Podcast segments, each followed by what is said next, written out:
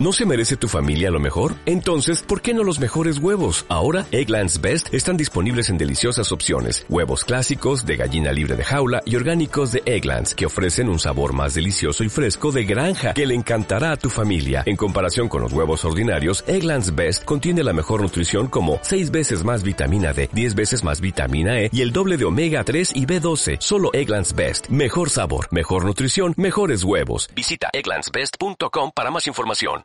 All I know is that it's heaven. I'm in heaven.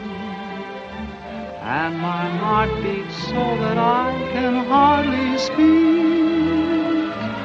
And I seem to find the happiness I see when we're out together dancing cheek to cheek. Bueno, pues bienvenido a una nueva temporada a los oyentes de Chick to Chick.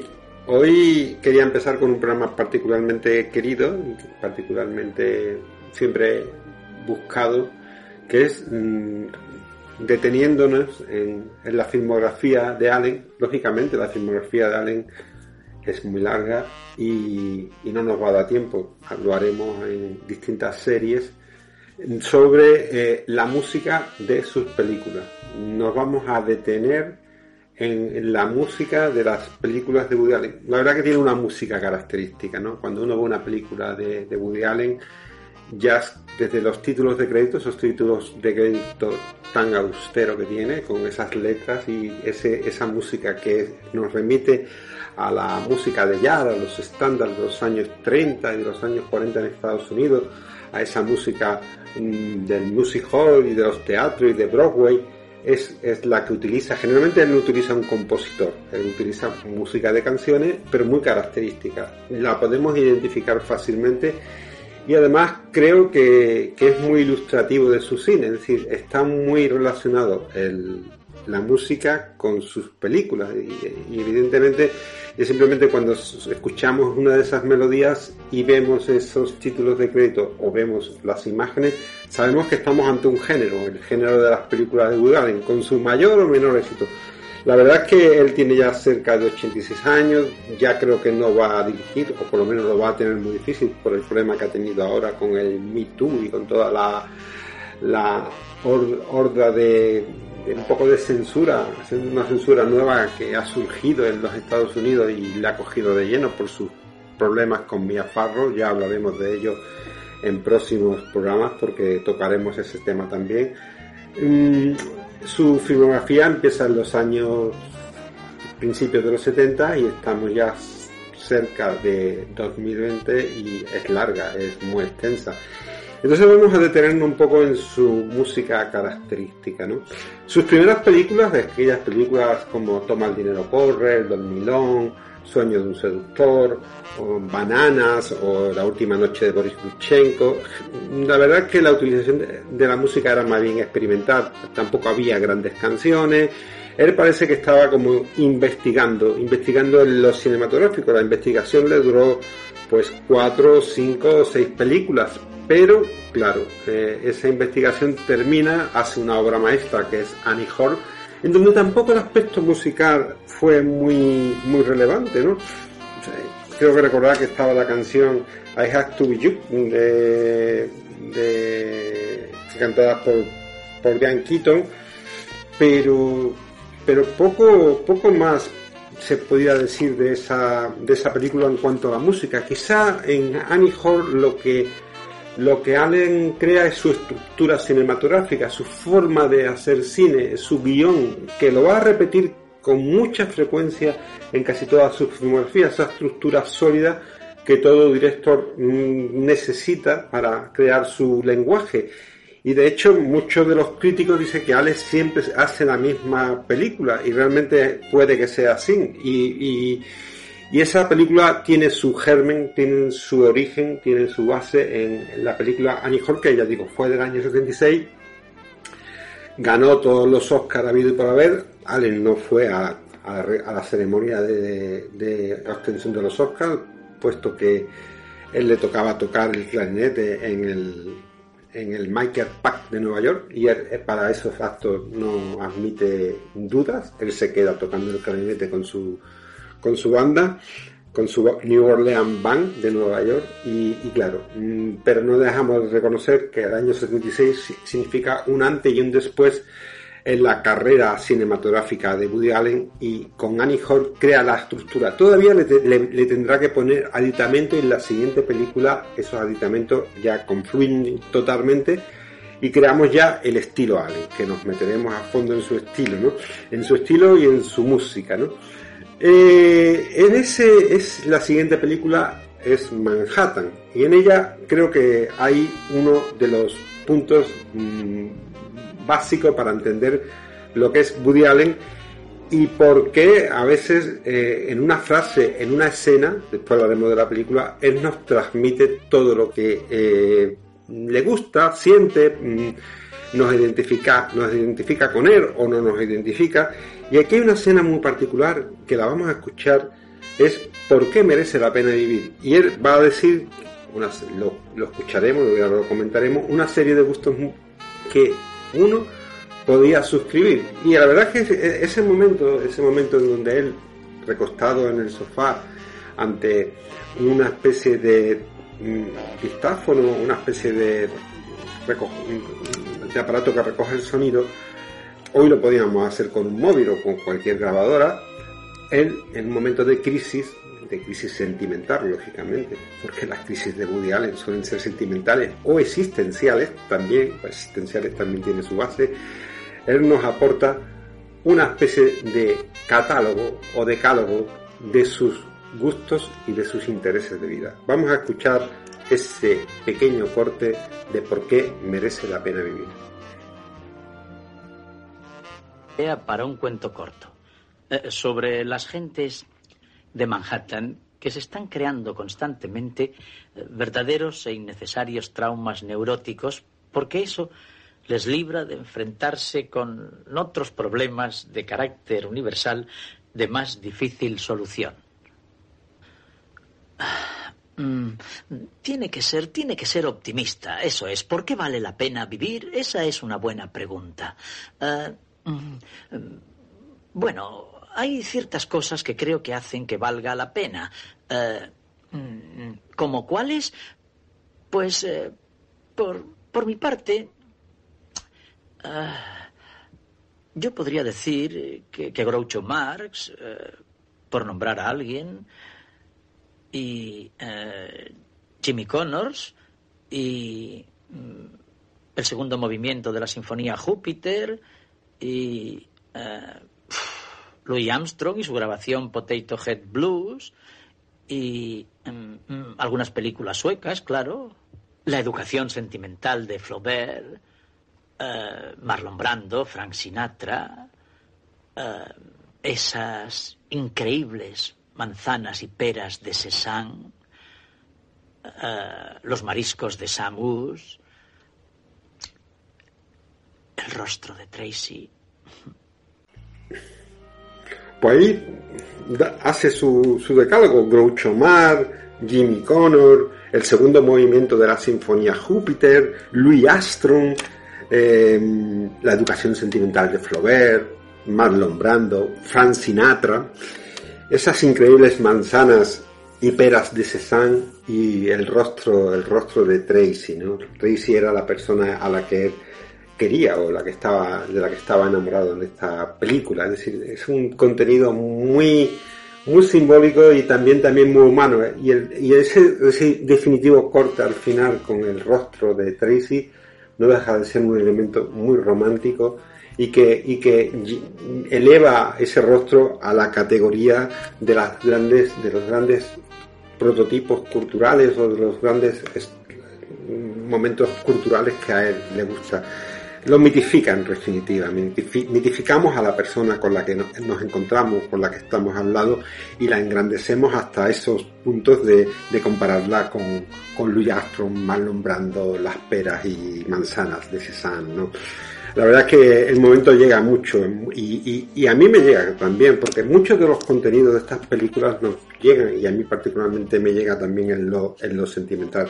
Pues ese Manhattan, ese Manhattan donde Allen, ya digo, crea la estructura. ¿Y por qué lo crea? Manhattan, aparte de ser una de sus mejores películas, yo en su momento la consideré de las tres mejores películas que había hecho Allen. Luego mi idea ha cambiado, pero bueno, ya hablaremos de ello. Manhattan es una especie de radiografía de la ciudad de Nueva York en base a una música. Es tan importante esa música como las mismas imágenes. ¿Y qué, y qué autor coge Woody Allen para trasladarnos el alma, el alma de, Nueva York, el alma de Manhattan, su, su ciudad preferida, sobre toda la que, sobre la que prácticamente ha aborcado toda su cinematografía y de hecho hay una interrelación, una conexión absoluta entre eh, Allen y Nueva York. No podemos nada más que identificar a Allen con Nueva York, aunque luego en las últimas etapas de su carrera, quizás por porque él estaba cansado de América o América estaba cansado de él, él tiene que, que buscar otras ciudades. Esas ciudades a veces salen, como París, que hace Midnight en París, que es una pequeña obra maestra, otras no sale tanto, como Roma, a Roma con amor, y otra la verdad es que para mi punto de vista es un absoluto desastre, que es Barcelona eh, en la película que hizo sobre la ciudad condal, ¿no? Pero bueno, y, la última la ha hecho sobre San Sebastián. La verdad que él se identifica mucho con lo urbano y Manhattan coge la música de un compositor, George Gervin, que es uno de los grandes músicos americanos por antonomasia.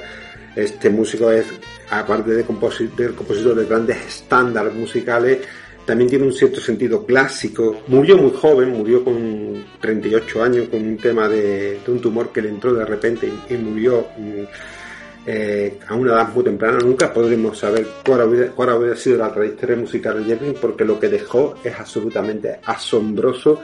Y en base a ese eh, a esa música, a esa Rhapsodia en Blue, Rhapsodia que es una música de mezcla y la ciudad de Nueva York tiene una mezcla de cultura impresionante y Allen retoma esa, esa música de Jervin y el comienzo de la película que lo vamos a escuchar yo creo que, es de las escenas más impactantes del cine de Allen. Yo no he visto un comienzo de película como el de Manhattan y yo creo que en el monólogo que hace Allen y en la música de, de ya el estilo de Allen ha surgido, ya es una simbiosis. Ya a partir de ahí todo le va a resultar mucho más fácil porque eh, yo creo que los directores muchas veces hacen la misma película siempre, pero solo hay pequeños cambios. Hay a directores que les cuesta mucho conseguir este estilo, hay directores que no lo han conseguido nunca y hay directores que lo han conseguido, lo repiten y ese, esa repetición es un absoluto triunfo. Vamos a escuchar ese, ese momento musical de esa entrada, esa opening, esa primeras escenas de Manhattan con ese blanco y negro de, de Gordon Willis, el director de fotografía del Padrino, que también sería el director de fotografía de Annie Hall y de, y de, Manhattan, y que de verdad es uno de los momentos cinematográficos que más me llenan de la cinematografía de, de.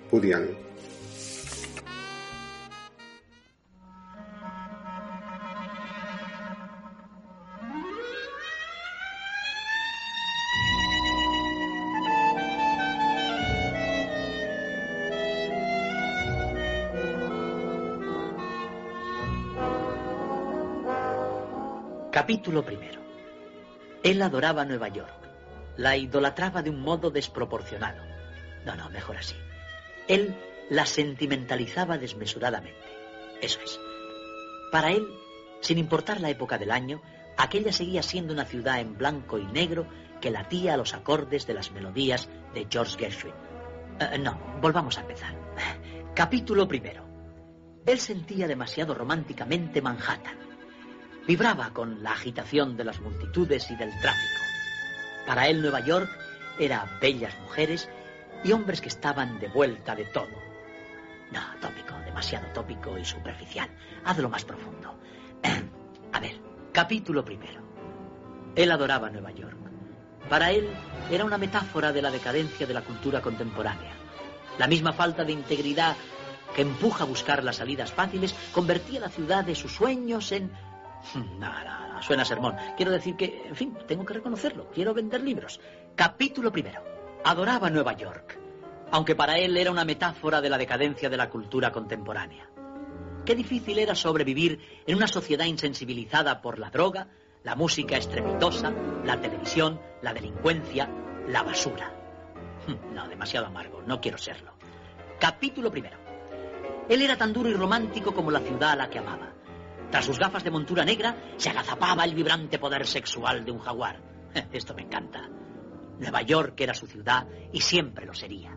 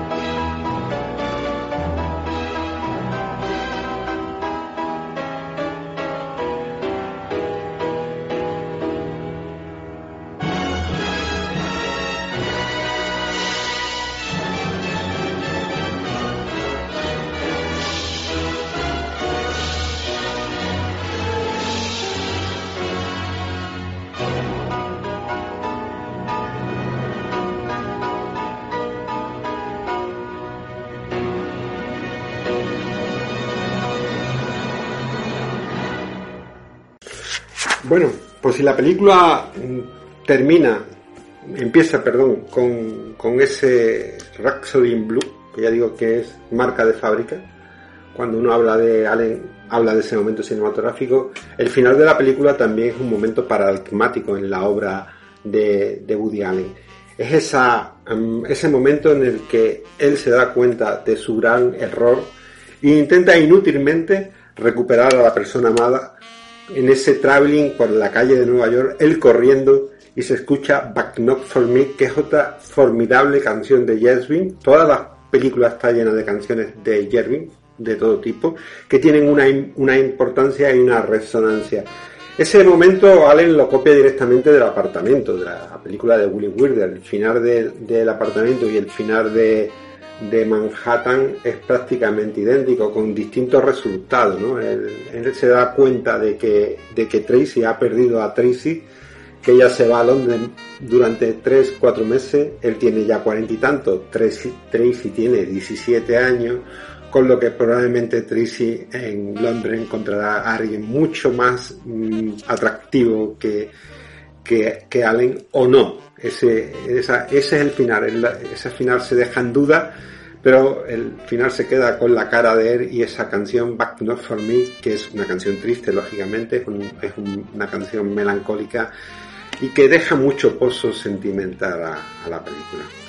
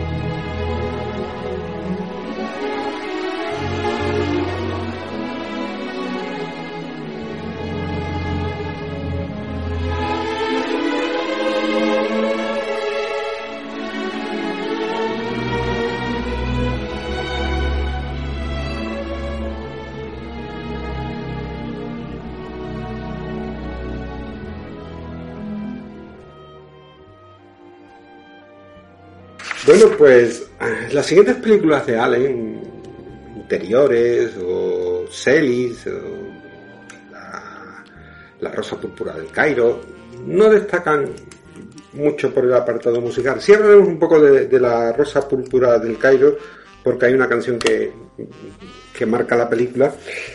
Mm, pero mm, hay una película que Allen hace a principios de los 80 que es, eh, en España se llamó Recuerdos o Stardust, eh, Stardust Memory, era el título original de la película. Mm, y hay una escena, una escena que, tiene un momento muy vital en, mi vida, aunque cuando la vi me sentí muy identificado. La película en realidad tampoco es una gran película, es una especie, alguien si en interiores intentaba imitar al cine de su maestro, que era Ingmar Bergman, él tiene dos maestros, entre comillas. Uno es Ingmar Bergman, un director sueco de películas muy serias y muy circunspectas y donde se trata de radiografiar el arma y de escudriñar los interiores de las personas. Y cuando alguien se pone muy serio, se, se dirige a, al cine de, de Bergman y la verdad es que pesan en alguna de sus películas, pesa un poco esa seriedad y, uno no encuentra, o por lo menos a mí me pasa que no encuentra mucha, mucho agarre en ese tipo de películas. En otro de sus directores, otro de sus referencias que se vislumbrará en mucho de su cine es Federico Fellini. Y esta eh, Stardust Memory, este, esta película sobre los recuerdos, sobre los recuerdos un poco inconexos, tiene como conexión ocho y media de Fellini, que que yo creo que es una película que, tiene una influencia decisiva en los directores americanos de los 70, de los 80, y aquí hace una especie de, pequeño homenaje o de llevarlo a su terreno de manera inconesa esos recuerdos, esos recuerdos fugaces que uno tiene. Y hay un momento que a mí me parece extraordinario, en donde él simplemente piensa sobre el concepto de la felicidad y él se encuentra que está escuchando Stardust de, de Louis Armstrong. Es una tarde de primavera, él está en su casa con sus chicas, sus chicas se, se toca el pelo mientras lee, él escucha ese eh, Stardust, ve a la chica y, sonríe y, se siente plenamente feliz, plenamente potente, se siente pleno, lleno, absoluto. Y, nos indica ahí Allen que cuál es el concepto de la felicidad. Es una felicidad a veces tan etérea, tan poco aprehensible que se nos escapa de la mano y, de las manos. Y aparte está en esos pequeños momentos que uno tiene en la vida y que se detiene y que no sabe tampoco por qué. Todo confluye, todo, todo tiene un equilibrio, todo parece perfecto para que surja ese momento mágico. Y lo describe muy bien en esa escena, es una escena que a mí me llegó, aunque la película, ya digo, no me gustó mucho, siempre recuerdo esa escena y siempre recuerdo esta canción de Louis Armstrong, Stardust.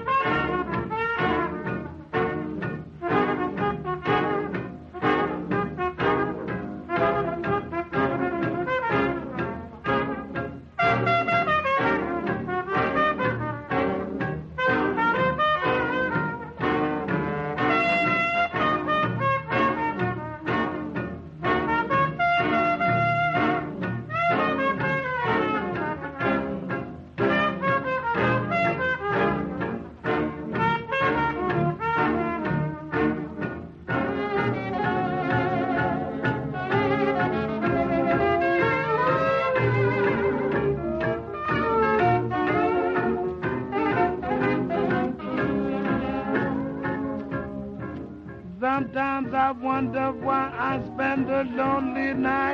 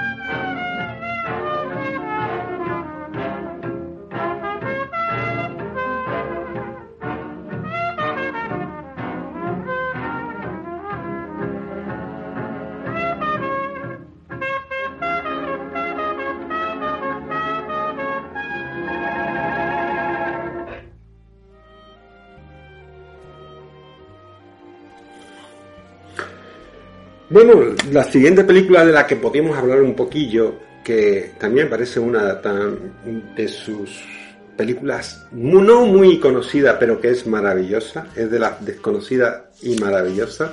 Yo la tengo mm, entre sus mejores películas y es una película que conoce poca gente. Es Broadway Danny Ross. Broadway Danny Ross nos habla del mundo de, los representantes, de los managers, de su relación con los representados en ese Nueva York en blanco y negro. Aquí empieza a aparecer la figura de Mia Farrow, que le iba a acompañar durante muchos años en su carrera. Empieza a, haber una conexión entre eh, Mia y, y Woody que luego traería malas consecuencias, ya hablaremos de ello, y, se produce una sensación de, de, placidez. Es una película de la que yo he hecho ya un programa que me encanta, que, llena un poco mi, vida en cuanto, no a, su importancia, porque es una película pequeña, sin grandes pretensiones, sino al gran placer que significa encontrarse con una película que llena todos tus sentidos en lo musical, en lo cinematográfico, incluso en lo ¿no? Esta película está dedicada un poco a la música italiana. habla sobre un cantante en horas bajas que había sido famoso en los 60 en base a esa música italiana que se puso de moda en base a cantantes como, como Dean Martin, Dean Martin o Tony Bennett. Tony Bennett eran cantantes de origen italiano o el mismísimo Sinatra que también era de origen italiano, aunque el que más vendía esa conexión italiano-americana era seguramente Dean Martin. Y en, esta película eh, suena una canción, yo la quiero escuchar en la voz de Dean Martin, que es You Nobody Till Somebody Loves You. No existes hasta que alguien te ama, que es una canción eh, escrita por Ruth Morgan y Larry Stock y que se compuso en el año 44, pero que la hizo absolutamente famosa Dean Martin.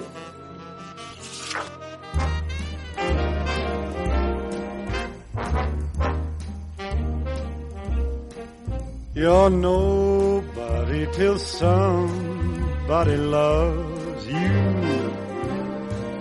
You're nobody till somebody cares. You may be king, you may possess the world and its gold, but gold won't bring you happiness when you're growing old. The world still is the same, you never change it. As sure as the stars shine above, you're nobody till somebody loves you. So find yourself somebody to love.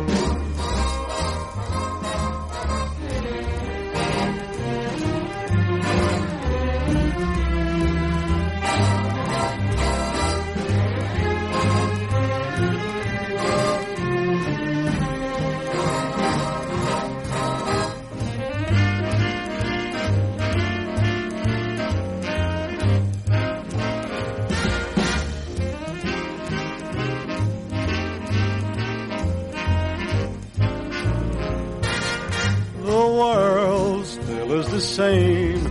You never change it. As sure as the stars shine above. Well, you're nobody till somebody loves you. So find yourself somebody to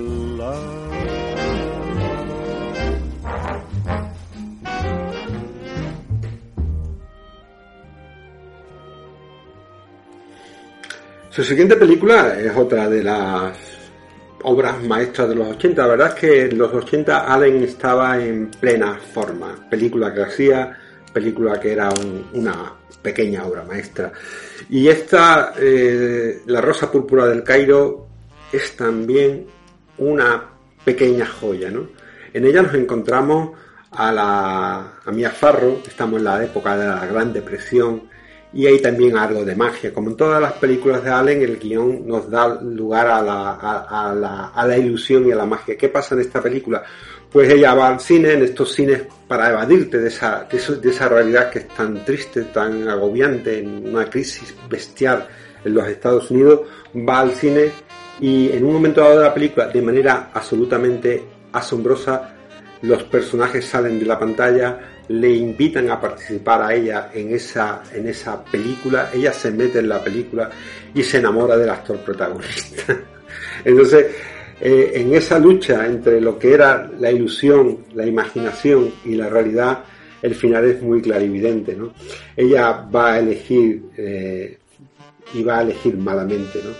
Y al final tendrá que volver al cine, a ese cine, donde ahora echan una película de Fred Astaire y Ginger Rogers, y en ella se escucha, porque se va a escuchar Chick to Chick, que es además la canción que da nombre a este programa.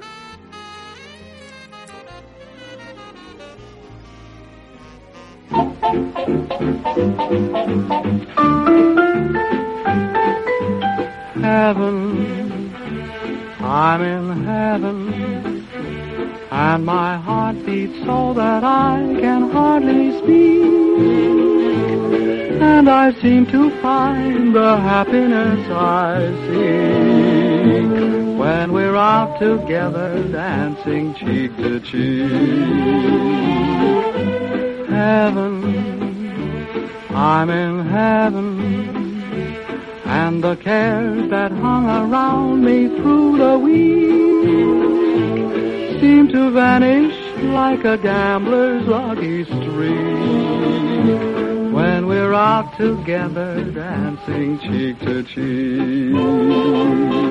Oh, I love to climb a mountain and to reach the highest peak, but it doesn't thrill me half as much as dancing cheek to cheek. Oh, I love to go out fishing in a river or a creek, but I don't enjoy it half as much as dancing cheek to cheek. Dance with me, I want my arm about you, the charm about you will carry me through to heaven.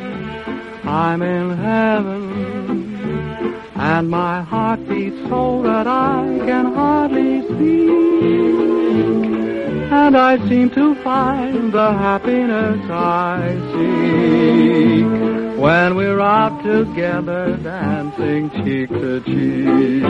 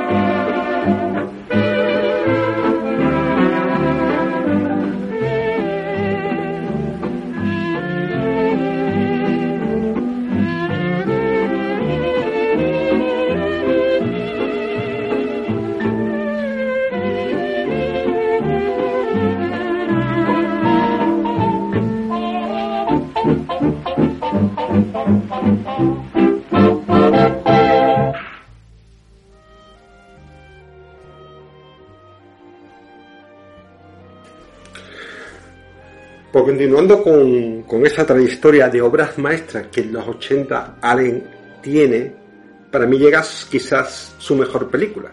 Si yo tuviera que escoger una película de, de Woody Allen, de toda su cinematografía, esta sería Hannah, Hannah y sus hermanas. Ya he hablado mucho yo de Hannah en diversos programas, en el sentido de que me identifico mucho con todos los personajes que aparecen. Yo creo que tengo algo de todos esos personajes, de esa, de esa película que es un coral basado un poco en, en, en un relato de Chekhov eh, y la verdad es que cada vez que veo mm, Hannah surgen mil, mil ideas, mil historias. Es una película que suelo escuchar y que suelo ver y que suelo relacionar con un estado anímico, con un estado de sentimiento. De sentimiento. Cuando me enamoro creo que escucho I Love Again y cuando me siento con ganas de, de divertirme pues I Hit Darkness Before so, también me parece que es un estupendo momento. Yo creo que Hannah, en Hannah se conecta todo. El cine de Allen está en su momento más, más trascendente o más importante. La historia está muy bien conectada, los personajes tienen alma, las canciones suenan a borbotones, todo es magnífico, la, la ciudad brilla, el color, el personaje de Allen es, es hipocondriaco, yo soy hipocondriaco, todo, todo cum, cumple para que te sientas muy identificado con esa sensación de, absoluto descubrimiento, por, por, lo cual me parece una de las películas más cercanas para mi propio entender. Habrá gente que no conecte con Hannah, pero en mi caso ya digo, casi todos los personajes tienen algo de mí y hay momentos absolutamente maravillosos. El momento en que son a I Long Again, de, hay que escucharlo, hay que escucharlo esa canción, esa canción con Bobby Short en el piano y la verdad es que si uno identifica esta canción con el cine, la va a identificar con Woody Allen. Es decir, en cualquier programa, en cualquier radio, en cualquier musical, en cualquier momento, suena esta canción y, estamos escuchando, o estamos viendo, o estamos meditando una película de Allen. Con la siguiente va a pasar lo mismo. Es decir, si yo creo que eh, Allen ha fagocitado estas canciones y ya simplemente cuando la escucha aunque no tengan nada que ver, aunque hayan, estado compuestas 40 años antes o 50 años antes, suenan a película de Woody?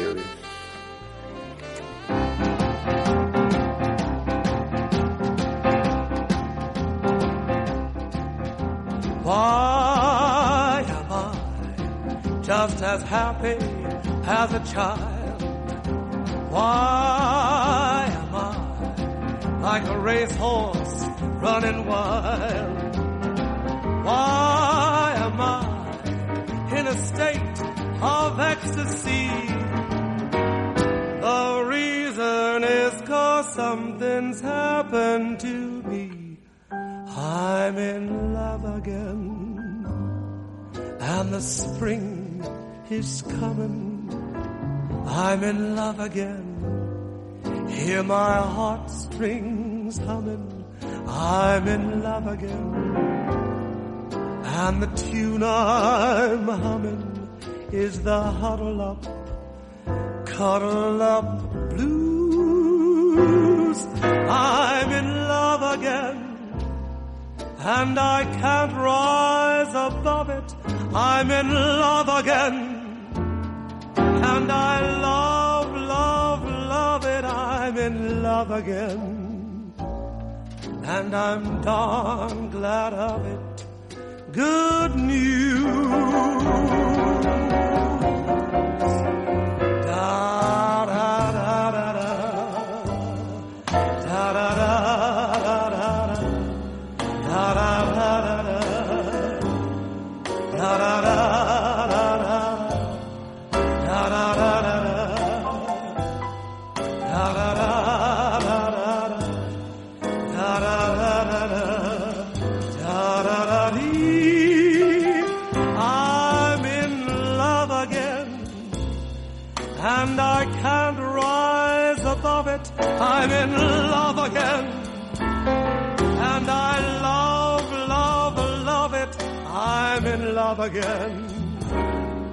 And I'm darn glad of it.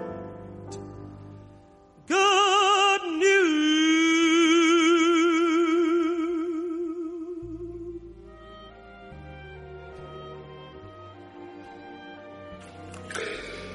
Y la siguiente que quería poner es una canción que sale en el momento que más me gusta de la película. Hay un pequeño idilio sentimental entre Michael Caine y Barbara Hershey. Él la intenta mm, hacerse el encontradizo en uno de esos rincones de la ciudad de Nueva York. Es muy curioso porque ella va en una a una especie de librería y él la persigue por las calles y hay un encuentro fortuito, esos encuentros fortuitos tramposos que hay en todas las películas de Woody Allen y él le recomienda un poema y le compra un libro y ella después lee el poema en la soledad y hay, un, hay una traslación muy, muy sincera de lo que son los sentimientos a través de ese poema pero durante ese momento mágico de, de persecución por las calles suena la canción I Had That Song Before, una canción de Sammy Katz y Jules Steiner. Pues vuelvo a decir lo mismo que con la anterior canción. Esta canción tuvo su momento, estamos hablando con una canción de los años 40 de, de las orquestas de Harry James, pero cuando uno la escucha hoy, cuando la vamos a escuchar ahora, nos traslada, esta es la potencia cinematográfica que tiene Woody Allen a sus películas, es decir, uno identifica esta canción y está identificando todo el cine de Woody Allen. Thank you.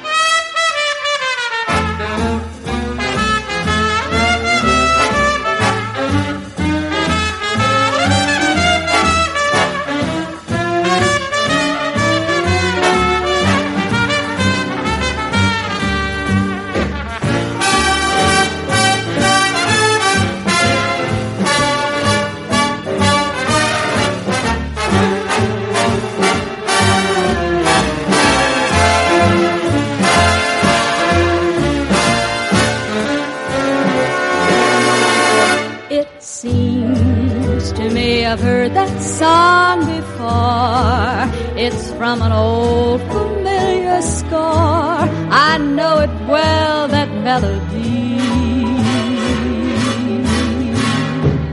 It's funny how a theme recalls a favorite dream, a dream that brought you so close to me.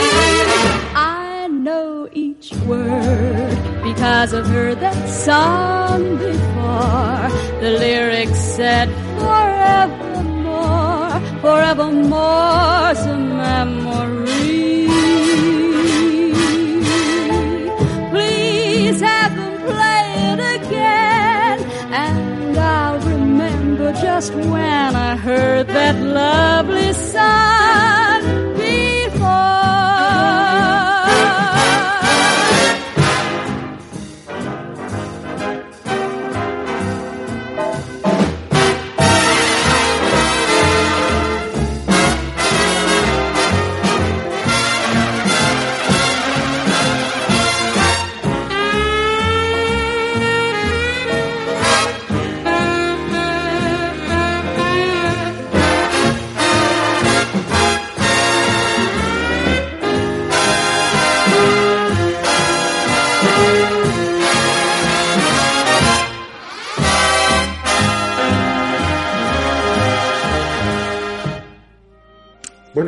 Con, esta canción. La verdad es que es una de mis preferidas quizás de toda la cinematografía de Allen. La siguiente película también no deja de ser otra obra maestra en mi opinión. Es también una especie de imitación del cine de, Fellini, pero esta vez le sale mucho mejor que, recuerdo que Stardust Memory.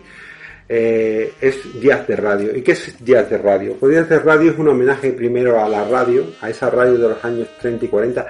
Nos ponemos en esa época, en la época de, de los 30 y de los 40 en Estados Unidos, la Gran Depresión, no había televisión y las familias se, se unían escuchando programas de radio, seriales de radio, eh, tanto sentimentales como como de héroes, de superhéroes, estamos también en la, en, la, en la guerra, había una conexión también con los fantásticos, Orson Welles estaba haciendo la guerra de los mundos, todo eso se traslada en una película que nos habla sobre el mundo de la radio.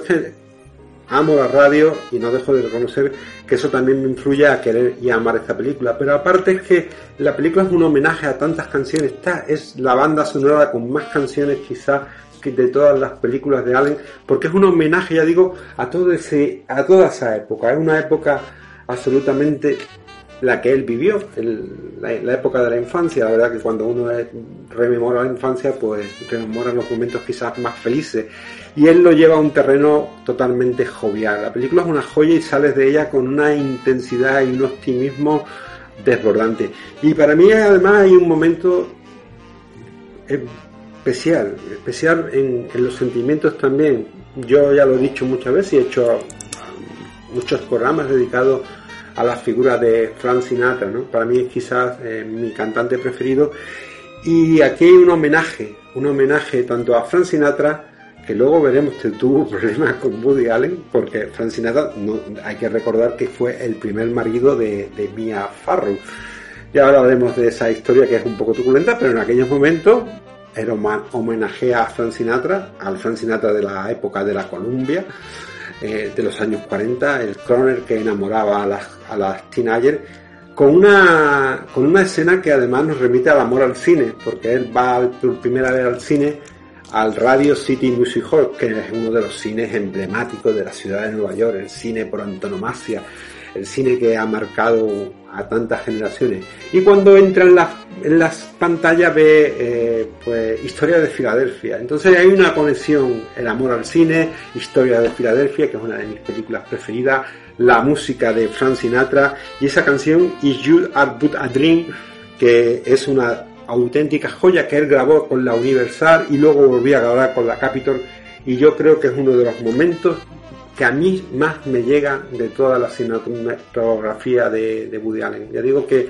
estamos en la época clave, quizá en, los momentos quizá donde uno más mmm, se conecta, quizá también por la edad en, lo que, en los años que en los que yo lo vi, con toda su cinematografía y con sus, esos momentos especiales que te alcanzan el corazón.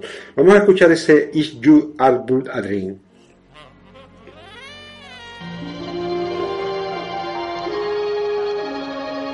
My most vivid memory, connected with an old radio song, I associate with the time that Aunt Bee and her then boyfriend Chester took me into New York to the movies.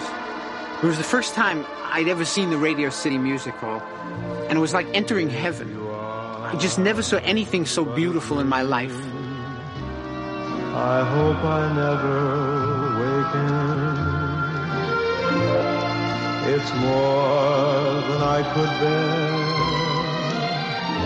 to find that I'm forsaken. If you're a fantasy, then I'm content to be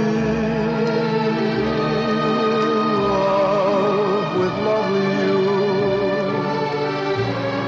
and pray my dream comes true.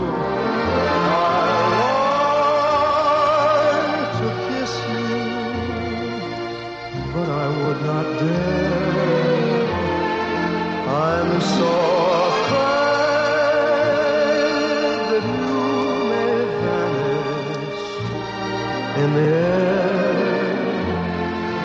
So darling,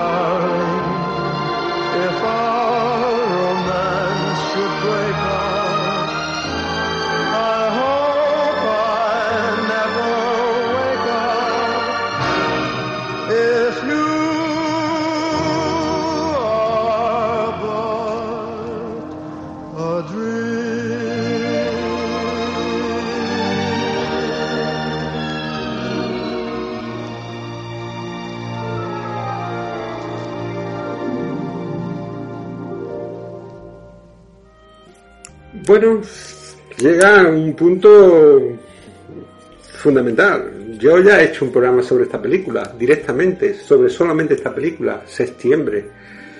Eh, vino mi amigo Constantino García y nos metimos en septiembre. Este año, por cierto, no la he visto todavía, pero tengo a Tino, a Tino aquí cerca de casa y me ha dicho que no se nos escapa, aunque ya sea en octubre, ver septiembre.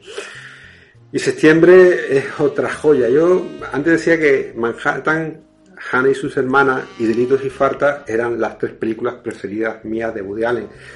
Yo creo que septiembre ha ido avanzando, avanzando y casi está descabalgando a Manhattan de esa trilogía. Mm, La verdad es que es una película, no no voy a detener en ella, simplemente se conjugan tantísimas cosas.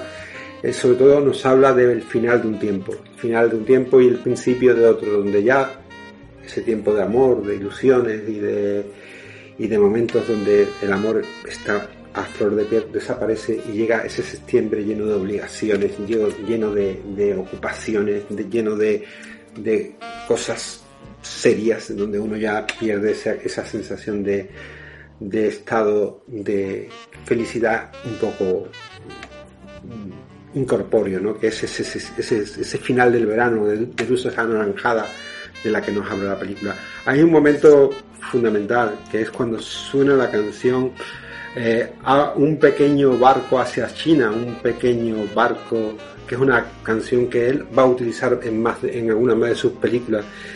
Y, y es una canción que habla sobre un amante que se encar- que encantaría meter a ese amor, a ese amor que tiene tantos hombres a, a- a su vera, meterlo en un barco, en un barco y dejar a todos los amantes llorando en el puerto, pero ese barco va ahí muy lentamente, muy lentamente navegando hacia China. Puede ser una travesía eterna, la verdad.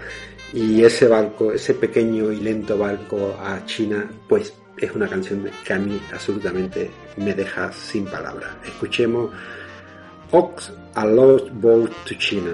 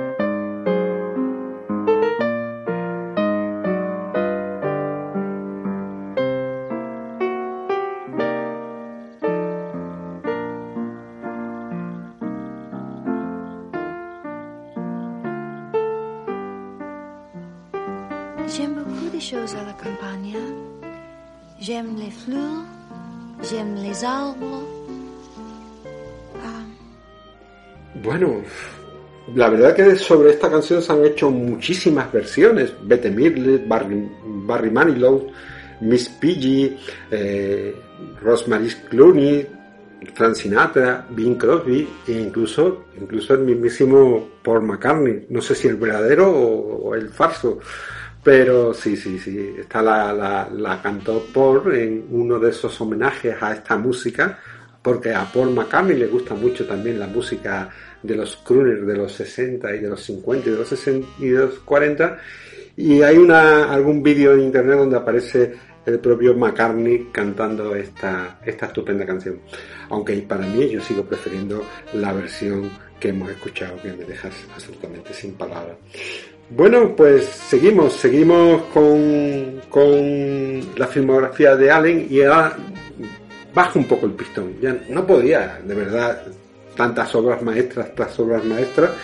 Y su siguiente película es Otra Mujer, que es una película muy interesante. Y, Allen describe el alma de una mujer atormentada, una mujer muy cuadriculada, llena de, controles y, que se deja escapar la vida en base a esos controles. Y hay un momento final que es absolutamente maravilloso, que vamos a escuchar ese fragmento final con, con las Gine, Ginepodí, que son unas obras musicales clásica de Risati y por primera vez también Allen, aunque ya lo había hecho en, algunas películas, utiliza la música clásica, también hablaremos de esa utilización que hace Allen de la música clásica, lo ha hecho en Hannah, creo que, que coge algún tema de bass y aquí en, generalmente lo que coge es esas, esas Ginipodi de Risati, ese piano.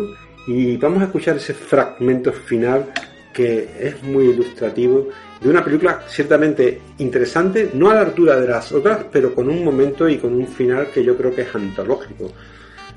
Sentía curiosidad por el personaje llamado Helenka, que según rumores estaba basado en mí. Abrí el libro, lo ojeé y me senté cuando mis ojos toparon con aquel nombre.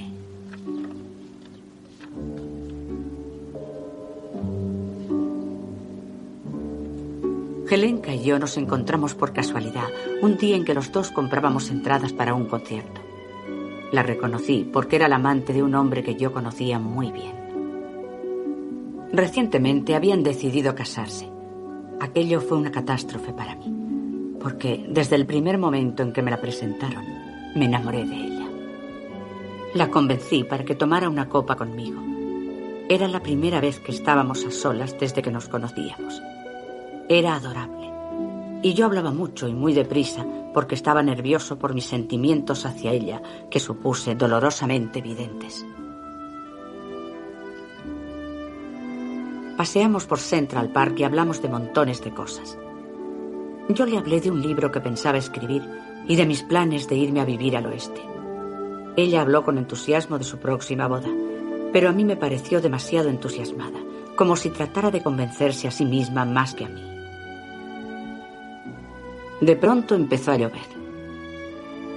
Nos refugiamos en un paso subterráneo para evitar el chaparrón.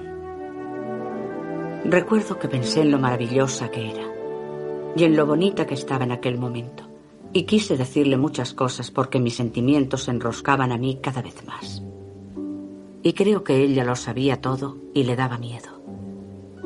Y sin embargo algo instintivo me dijo que si la besaba, ella me respondería. Su beso estaba lleno de deseo y supe que no podría compartir aquella sensación con nadie más. Y entonces se elevó un muro y de repente quedé excluido. Pero ya era tarde, porque ahora sabía que ella era capaz de una pasión intensa, si algún día quería permitirse sentir.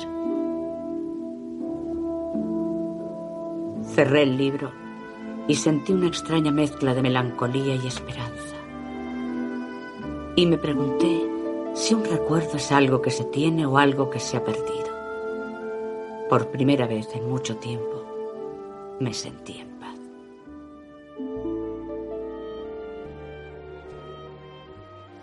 Bueno, Pues ya, digo que no se puede ser maravilloso siempre y hay momentos donde el genio creativo baja. La siguiente película, Alice, es otro homenaje a, a Fellini. Ya digo que él tiene como recurrencia a homenajear a, o a Berman o a Fellini. En este caso, Alicia es un poco una traslación a su cinematografía de la película Julieta y los espíritus y nos habla de con Mia Farrow siempre. En estas películas siempre aparece Mia Farrow como protagonista. De hecho, hay una conexión mm, que tendrá mucha incidencia porque cuando Mia Farrow desaparezca de las películas de Woody Allen van a- va a desaparecer de la historia del cine prácticamente porque después las películas que han hecho Mia han sido casi testimoniales. Y yo creo que parte de, esa crisis que se ha cargado a la fecha actual casi veintitantos años después de haber ocurrido toda su carrera esa incidencia, ese, ese incidente que tuvo con, con Mia, eh, en parte mm, injusto, todo hay que decirlo, ya hablaremos de ello, pero mm, en esta época era, era Mia la absoluta protagonista. Y Alice nos habla también de la magia. Eh, Allen se conecta mucho en sus películas con lo mágico, con, la- con las películas mágicas, con, con elementos mágicos. Y la película se desarrolla en un barrio chino, o, él tiene que ir a un barrio chino, en este caso el barrio chino de- de Nueva York, y qué mejor canción que Lime House Blues, que es una canción británica que nos habla sobre ese, sobre ese barrio chino de Londres. Él lo traslada a Nueva York, pero bueno, es una música que él también utilizaría posteriormente en otras de sus películas, Encuentros y Desencuentros, pero que aquí tiene su principal significado en trasladarnos a ese mundo exótico, a ese mundo oriental, y está la verdad que muy bien dibujado en esta melodía.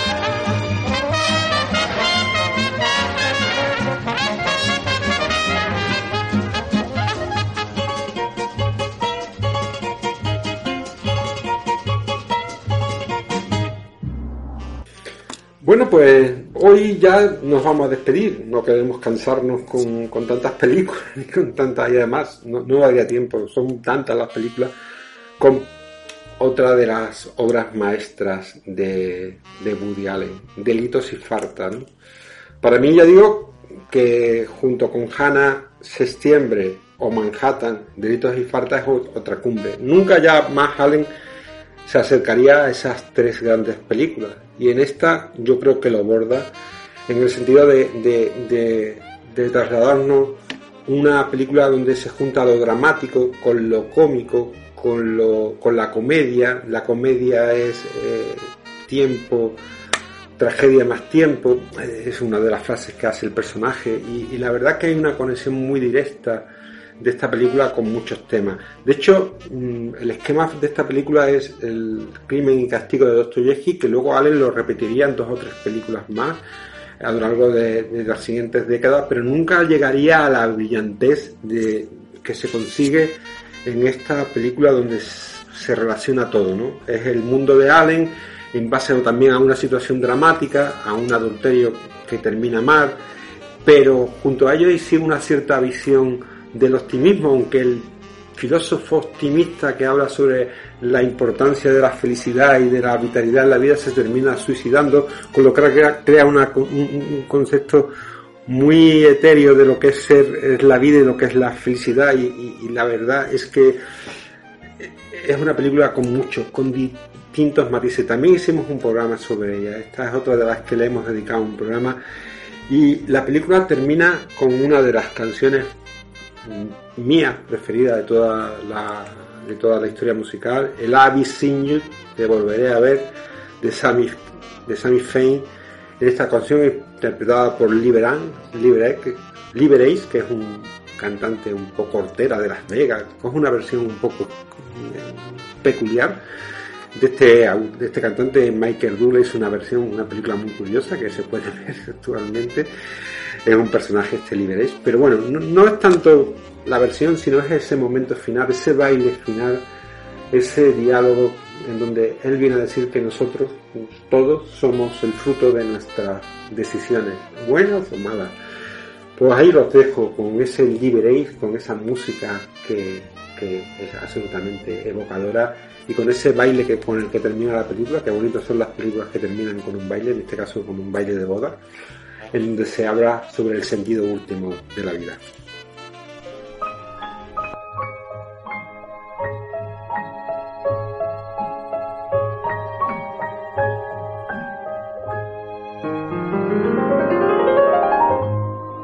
I'll be seeing you in all the old familiar places that this heart of mine embraces all day through.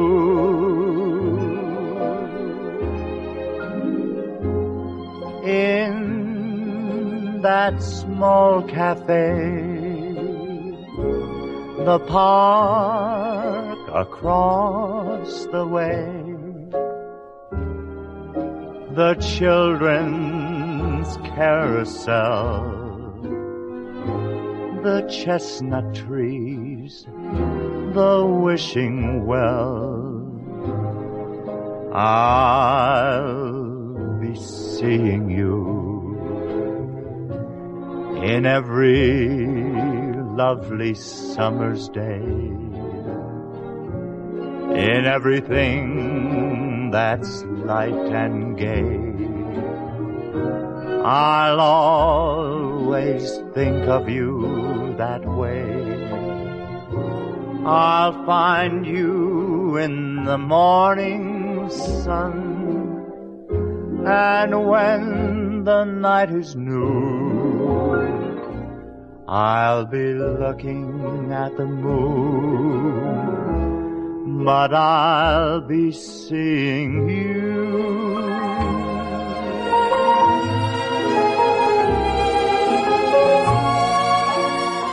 I'll be seeing you in every lovely summer's day.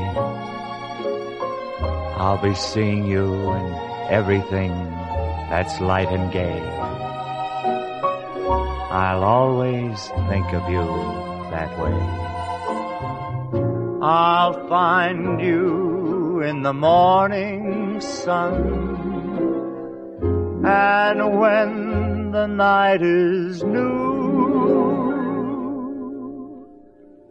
I'll be looking at the moon, but I'll be seeing you.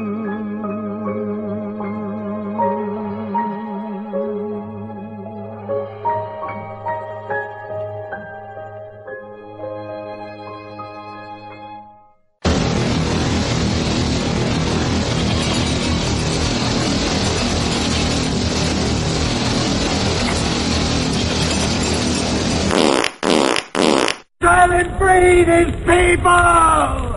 All I know is that it's heaven. I'm in heaven. And my heart beats so that I can hardly speak. And I seem to find the happiness I see when we're out together dancing cheek to cheek.